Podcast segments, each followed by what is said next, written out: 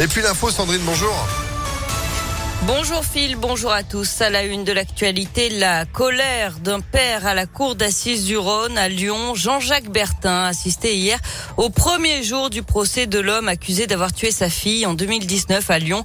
Laura, 22 ans, avait succombé à ses blessures après avoir été rouée de coups. L'homme, son compagnon de l'époque, est jugé jusqu'à vendredi. Il encourt jusqu'à 20 ans de prison. Depuis la mort de sa fille, Jean-Jacques Bertin n'a cessé de se mobiliser et de lutter contre les féminicides.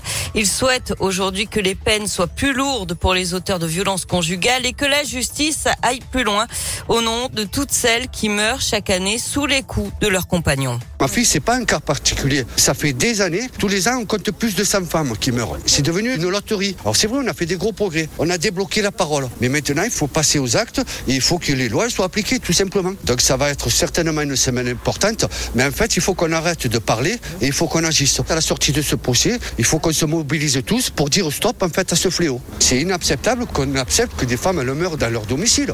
Et l'accusé est également soupçonné d'avoir obligé Laura Bertin à se prostituer, bien qu'il le nie. Il reste poursuivi pour violence ayant entraîné la mort sans intention de la donner. Le verdict est attendu vendredi. Une macabre découverte à Villefranche-sur-Saône. Le corps sans vie d'une femme de 27 ans a été retrouvé dans une habitation du centre-ville. Hier, c'est la mère de la victime qui avait prévenu les secours, inquiète de ne pas avoir de nouvelles de sa fille. D'après le progrès, un homme de 25 ans et qui était sur place au moment de l'arrivée de la police aurait tenté de mettre fin à ses jours. Une enquête est ouverte pour déterminer les circonstances exactes de ce drame.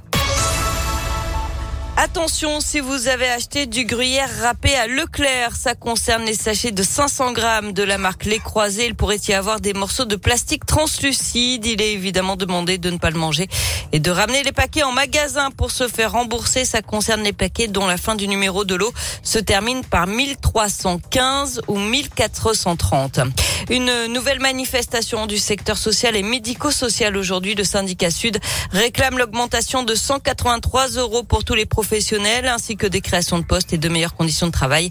Un rassemblement, un rassemblement est prévu à partir de 14 heures euh, devant l'ARS, l'agence régionale de santé à Lyon. Les coups de pouce financiers se succèdent à moins d'un mois maintenant du premier tour de l'élection présidentielle. Pour la première fois depuis 2017, le gouvernement annonce le dégel du point d'indice des fonctionnaires d'ici l'été. Évidemment, en cas de réélection d'Emmanuel Macron en mai prochain.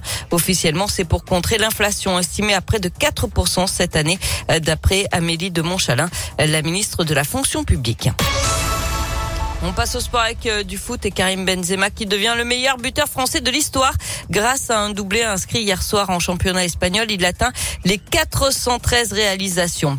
En tennis, la belle performance de Gaël Monfils hier au Masters 1000 d'Indian Wells. Le Français a éliminé le numéro 1 mondial, le Russe Medvedev en 3-7. Enfin, vous l'avez remarqué ce matin, le ciel est orangé à Lyon. Les voitures ont changé de couleur. En cause, ce nouvel épisode de poussière de sable venu du Sahara. Il est déjà passé par l'Espagne. Il remonte en France aujourd'hui et demain. Phénomène favorisé par un fort vent du sud et qu'on avait déjà connu l'an dernier. Ben, on a tous fait le Paris-Dakar sans quitter Lyon. C'est pas mal, hein Voilà. On a des voitures complètement ensablées, tout comme nous d'ailleurs ce matin. En arrivant à la radio, il, tombait ce sable. Ça a bien taché les vêtements. Mais bon, c'est pas grave, c'est pas grave. Allez, un coup de nettoyage et on n'en parle plus. Il y a pire ailleurs. Merci beaucoup Sandrine. Vous êtes de retour à 9h À tout à l'heure. Allez, l'info continue sur impactfm.fr. 8h35, c'est la météo justement. Météo